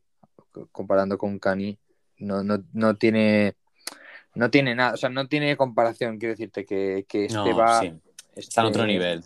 Porque Kanye, no, busca tanto lo comercial en ese sentido, ¿no? Te clava canciones de, de 11 minutos o, es un músico. o te habla de, sus mierdas. Tiene talento musical y ya está, no está, está como una puta cabra. Kanye acaba siendo comercial porque es un personaje al que las marcas les interesa estar claro, por, por, el pero no por, no por lo que es su música, o sea, el música comercial como tal, sea, yo creo que lo más comercial que tiene es My Beautiful Dark Twisted Fantasy y no es, es muy personal. Es comercial. Sí, es comercial la, iconografía detrás de, de, Kanye West con su mujer y demás y todo. O sea, él es, él es forma parte de la cultura pop ya desde hace mucho tiempo, pero su, que es su música, pues, pues si en vez de la sacase cualquier otro que no fuese tan conocido, pues no, no lo diríamos, ¿sabes? No, Mira, la canción menos, menos rap que me ha gustado el disco, la de No Child Left Behind, es que a mí, subjetivamente, es la que más me ha gustado. Objetivamente son las tres que os he dicho antes, pero subjetivamente es, una canción atípica, es una canción. Exacto. Eh, que solo puede sacar él y que nadie se atrevería a hacerlo, no sé por qué, porque realmente no tiene nada. Esa gente es famosa y aunque. Aunque hagan lo que sea, van a seguir dos minutos en silencio, la gente se escucharía ese audio millones, o sea, tendría millones mm. de reproducciones ese, esos dos minutos. Total. Pero No Child Left Behind es que tienes que escucharlas, hay, hay que escuchar esa canción. Y, y, sigue, sigue motivando bastante el Kanye. O sea, hay muchas canciones lo típico que te lo pones para entrenar, tío. Hay muchísimas canciones de este disco que sirven. Sí, eso es verdad también. Para entrenar es la polla el cani. Igual entrenas que lloras. ¿Qué va? Te, motiva. Con, el Jesus Lord te motivas, tío, no lloras. era broma, era broma. Bueno, pues con esto, a no ser que queráis decir algo más de música, podemos cerrarlo. Este apartado. No, yo lo. Bueno, sí, vamos a hablar de las de lo que hemos estado escuchando últimamente. Mm, iba a decir que esta semana no lo vamos a hacer porque es la primera semana, pero la intención es que a partir de ahora, después de hablar de cine y de música, eh, voy a poner una pestañita de estas de preguntas en Instagram, en, en Stories, y podéis dejar cualquier eh, impresión que tengáis, eh, cualquier pregunta, opinión, eh, crítica, lo que sea, y a final del podcast de la semana que viene las comentaremos así de forma rápida. Pero claro, eso esta semana no lo podemos hacer, así que vamos directamente a lo que va a ser el final del podcast a partir de ahora, que es parecido a lo que yo hacía cuando grababa el podcast yo solo, y es hablar un poco de lo que hemos visto en esta pasada semana y recomendaros o dejaros de recomendar lo que, lo que sea. Eh, si queréis empezar, yo la verdad que esta semana he visto muy, muy poco. Solo he visto una peli. pero, pero si queréis empezar. Yo empecé yo. me, estoy viendo de series, me estoy viendo la de. Ya sabes que no soy muy de series, pero, pero bueno, hay algunas que son no te puedes perder. La de Boardwalk Empire. Sí, muy bien. me la estoy viendo lento, no tengo, no, no me acaba ni media, creo que estoy media temporada o algo así. Y de momento no tengo mucho más tiempo para verme nada. Me estoy. Bueno, me, empecé a ver la de la de Squid Game, esta que está ahora. El juego del calamar. Está todo el mundo que no ah. caga, ¿eh? Ha sido el, mayor, está... el mayor estreno de la historia de Netflix, tío. Violencia gratuita, pero sin más, no voy a decir mm. mucho más de esa serie. Yo no he visto nada, la verdad. No, no, no vale mucho que Charlie. es, es violencia gratuita, o sea, no es, pues, mm, por ejemplo, Tarantino. O sea, típico cosas perturbadoras que la peña lo quiere ver por. comparaciones no hay que. No, obviamente no tiene nada que ver con Tarantino, pero es, es el, la degradación de la persona. Es humor coreano, pero. Rollo Bon Joon-ho, ¿no? Sí, pero exacto, les gusta mucho el, la humillación, les gusta mucho el pero sobre todo sangre. Eh, nada, en cualquier momento se están macheteando y, matando. A la Battle Royale del pavo este, del Takeshi Kitano, que aunque bueno, ese es japonés, pero sí, ahí estamos. Sí. Y eso es lo mm. único que me estoy viendo ahora actualmente, no me... ¿Y qué tal Boardwalk Empire? ¿Te está gustando? Sí, me gusta. Está chula, está chula. Sí, me gusta, me gusta mucho. Pero me, va, me, va, a durar tiempo, ¿eh? No, ya, a mí me, me, pasa exactamente igual y además con la misma serie, que me la empecé hace tiempo y es como que me gusta, pero me gusta tomármela con calma, no para pegarme toda de tacada, ¿sabes? Como se hace ahora de... No sé cuántas temporadas son, pero no sé si me la... No sé, ¿Cuántas? Cinco. Mm, creo pues que cinco. No sé si me la acabaré este año, imagínate. ya, sí, sí, sí. No, o sea, total, yo, yo, me voy por la primera todavía, igual me veo uno cada tres semanas, ¿sabes? No... Sí. Pero con, calma, tampoco me pinta quemar así.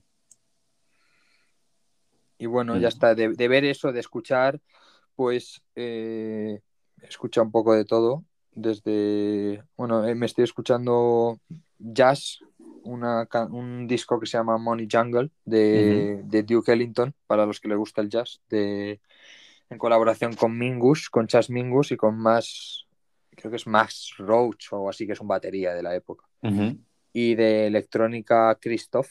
Os recomiendo a, ¿Con K o con C? como si fuera Christopher, pero sin, sin la ER. Christoph, P, PH final. Y eso es lo que en eso hundo mi tiempo. Muy bien, bro. Más que de sobra. ¿Tú, José? Yo, eh, películas, no caigo ahora mismo si, si he visto Puede ser que haya visto alguna, pero, pero ahora mismo no, no recuerdo si era buena, si era mala. Siempre veo alguna cosilla a la semana. Sí que he visto que, que de las pendientes que tengo, tengo al alcance eh, la de, Florida Project, que es ah, una que llevo queriendo ver desde hace mucho tiempo. La están haciendo ahora en, el Prime, ¿no? Ayer. No, ¿En creo que... Eh, en el Plus. Ayer ah, yo la, estaban haciendo en el Plus. Yo la vi en Prime por ahí. Bueno, y aparte del final de. En Prime Bueno, esa, esa que hace mucho tiempo que quiero verla y que sé que me gustará, la de The Florida Project con William Dafoe, una película bastante indie. Y, y, bueno, la, el final de peli que he visto esta mañana, que, que he rememorado, que es la de The Quiz Show, eh, de Robert Redford, va sobre una estafa de programa de concurso que que quizás podéis intentar comparar o ver con, lo que son los concursos de ahora, ¿no? Del pasapalabra y, y boom y todos estos, a ver si quizás encontréis que pudiese haber algún tipo de estafa ahí. No, pero la peli está muy guay y te hace pensar mucho sobre la ética de los espectáculos de televisión. Sí. Em, a ver, eso respecto a películas. Estoy más metido en series ahora mismo, estoy a tope con el anime, la verdad. Sí. Y me estoy, me estoy fumando a esa cola de la de la de Full Metal Alchemist. Ajá. Esa la gente que sabe, la gente que sabe de anime dice que es el mejor de todos los tiempos o de los mejores. Está, está muy muy guapo. Sí que es verdad que empieza como flojillo, pero enseguida, enseguida, creo que en el capítulo 2 o 3 ya se coge a saco. Mm. Y, y es que tiene, mucha, tiene muchas historias, tío. Tiene, tiene mucho sentimiento de si venganza, remordimientos. Una tragedia griega. sí, tragedia total, tío. ¿Tiene ritmo la, serie? Sí, sí, sí. Tiene buen ritmo. No, te amuerma, te vuelve no te amuer... Quizás algún capítulo suelto te pueda amuermar, pero como son de 20 minutos no es algo que importe, ¿sabes? Eso se agradece, la verdad. ¿Y dónde la ves? En Netflix, está en Netflix. Pues estoy por ver. Las, cinco, partes. Y, quería apreciar ahí lo que es la banda sonora, tío. O sea, está acompañada de puta madre. La banda sonora está guapísima. Y también aprovechar para decir que, en general, en todos los animes, se están marcando unas bandas sonoras, tío. Porque las de Shingeki no Kyojin también. Sí, la del Shingeki está guapa, la verdad. Tiene unas bandazas sonoras que, que, que, ni el Dune con el Hans Zimmer, ¿sabes? Se queda como una mierda al lado de estas, de estas bandas, tío. Muy como tradicionales, sin innovar mucho, pero, pero joder, bonitas a saco, tío. A mí me mola mucho. Yo el problema que tengo con los animes es que se me hace como muy cuesta arriba empezarme uno cuando sé que son tropo mil episodios, tío. Hombre, pues empiézate uno que no sean tantos como Claro, claro, no, me empecé, me empecé el Shinjeki y me gustaba, pero no sé, mm, es como que, no me acababa de también, también la temporada 1 son como 30 episodios o así, son un montón. Claro, es que es eso, o sea, yo me los ponía. Tienes que verte uno, que, uno que esté más fraccionado. La, de Full Metal Alchemist, esta te la recomiendo. Pues es que ahora mismo Netflix no tengo, pero me lo miraré si, me lo vuelvo a abrir o lo que sea. Vale, vale. Mm. Y en cuanto a música, nada, muy disperso. Voy, voy como tratando, voy más en el pasado con la música, no, no voy con, con nuevos álbumes que suban y ponérmelos a escuchar sino a, intentar rescatar cosillas pues que tuviese en la mente y que no sabía cómo se llamase la canción y sobre todo canciones antiguas, ¿sabes? De los 80 y para ahí. Eh, he estado redescubriendo mucho a Rosendo y a Leño. Me mola bastante, ¿eh? Sí, no, no sabía que te gustaba ese tipo de música, la verdad. A mí me gusta todo, bro. y, y también eso, rescatando canciones que, igual no son tan conocidas, pero que a base de escuchar en películas y eso, en realidad las conoces. En realidad casi todo el mundo las conoce. y a ponerles que sabes cuál es, pero no, conoces el nombre. Y a ponerles un nombre a esas canciones. Igual si, si vas mirando las, canciones que subo a Insta, de vez en cuando puedes ver alguna. Lo voy mirando. La oreja de Van Gogh, también tengo antojo de vez en cuando de la oreja de Van Gogh. Buah, la oreja de Van Gogh siempre mola, tío. La, antigua, claro. Eso de vez en cuando te entra ahí un, gusto de ponerte una o dos. Sí, sí. Mm, no se puede escapar de eso. Ya, ya mi spot ya no tiene vergüenza de eso. bueno, yo la verdad que ya os he dicho que poca cosa esta semana. Me vi, tío, que igual, bueno, a José le sorprenderá, pero no la había visto, la de Al filo del mañana de Tom Cruise. ¿No la habías visto? No, tío. ¿Y cuándo la viste? La vi el otro día por la noche, no sé si fue el martes, cuando acabaron los partidos de la Champions, que no tenía sueño y me la puse. Sí, estaba por ahí por el Plus, que yo la vi, yo la vi hace más tiempo. Exacto. La reví. Bueno, creo que la vi en, en, HBO. A ver, está bien, pero es que había leído que estaba de cojones y dije, bueno, pues me la voy a ver, ¿sabes? Sin más, no sé. Está, entretenida. Está bien, ¿eh? Sí, sí que está O sea, no es el típico, no es una mierda en plan Oblivion, ¿sabes? Está mejor que eso, pero tampoco es eh, la de Distrito 9 esta. Es bastante peor. No. bueno, es que no tiene, no tiene nada que ver con la de Distrito 9. Ya, ya, ya, o sea, es diferente, pero, o sea, es como que empieza guay, la, premisa me mola, pero me acaba cargando mucho porque el Tom Cruise se pone demasiado Tom Cruise, tío. Hmm. Hombre, a mí me mola aún así el Tom Cruise, tío. A mí no me gusta ni Tom Cruise ni la ni Emily Blunt. Está, Emily Blunt. Uf, a mí Emily Blunt la verdad es que no me gusta mucho, ¿eh? Ya, sin más, le, falta mucho carisma para mi gusto, tío. Sí. O sea, el Tom Cruise es como que le sobra y a esta le falta. Y además es que la han estado petando mucho, tío. Sí, que si hacer de Mary Poppins, que... Mm. Pero una burrada, ¿eh? Sobre todo con lo de realmente... Quiet Place. Sí, ahí pega un pelotazo y ah, el marido. Ni, ahí me gusta, tío. A mí realmente que me guste. Que han explotado el personal, el producto, el producto de Emily Blunt. Mm. Tía inglesa con porte. A mí que me gustase Emily Blunt era en El Diablo Viste de Prada. Sí, pero. Creo que ahí es la única que me ha gustado de Emily Blunt. Sí. Yo no le recuerdo ahí, otro papel top, top. Bueno, eso de pelis, que a ver, la recomiendo porque está entretenida y es, una un visionado ligerito, pero sin más. Luego también, pues eso, lo que he dicho de Boardwalk Empire, pero esta semana no he visto nada.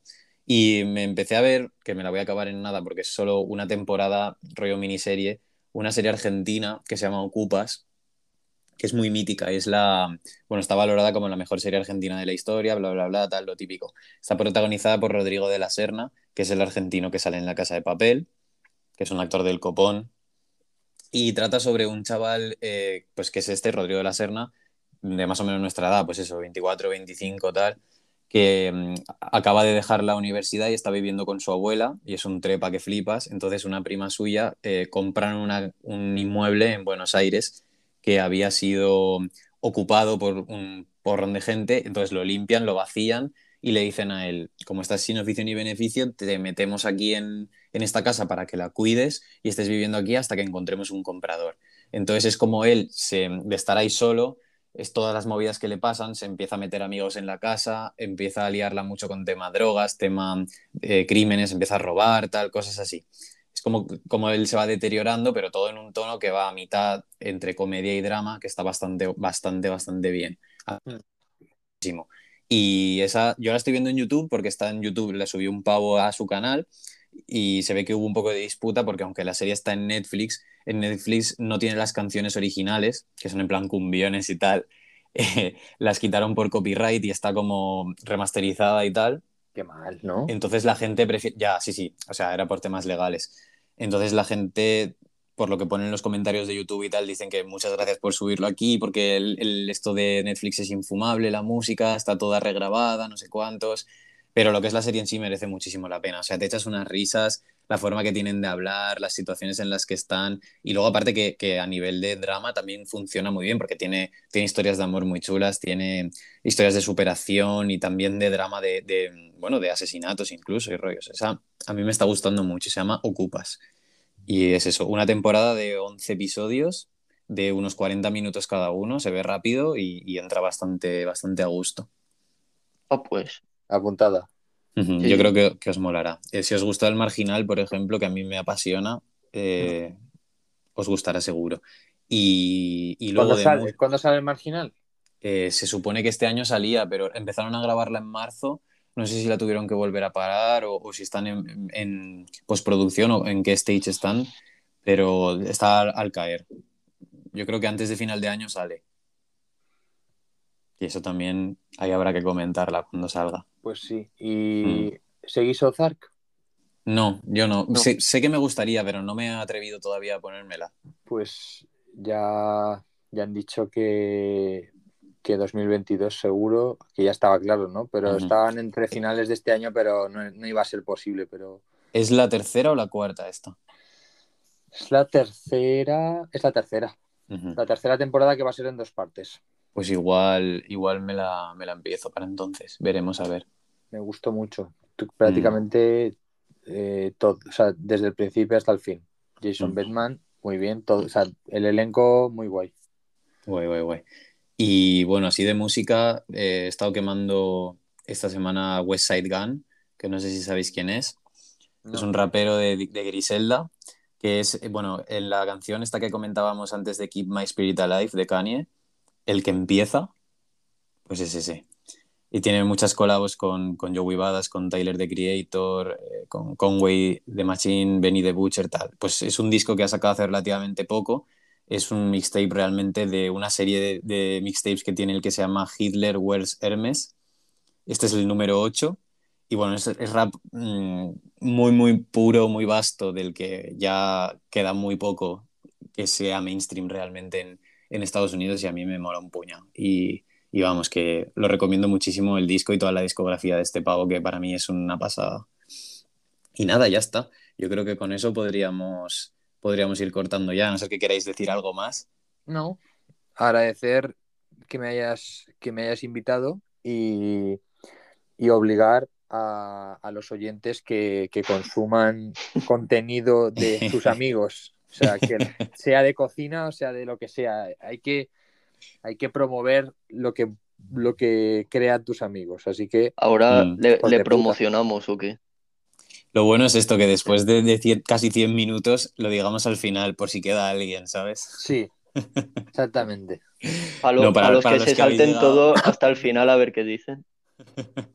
Para los que han llegado hasta aquí, muchas gracias por, escucharnos la Si has llegado hasta aquí, un poco de. ¿Qué eres el Charles Manson? sí. Bueno, pues nada, chavales, gracias a vosotros por, venir. Espero que sea el primero de muchos. Ya sabéis que encantado de teneros aquí. Espero que. No sé, no, no creo que hagamos esto semanalmente porque no nos da para tanto la vida, pero igual cada dos, tres semanas juntarnos, charlar, ponernos al día, yo creo que está guay, a la gente le puede gustar. Sí, sí, la verdad. Y nada, eso, me despido ya, si os queréis despedir vosotros. No, yo hasta la próxima. José. Eso, hasta la próxima. Vale, venga, muchas gracias a todos por escucharnos y nos vemos la próxima semana. Hasta.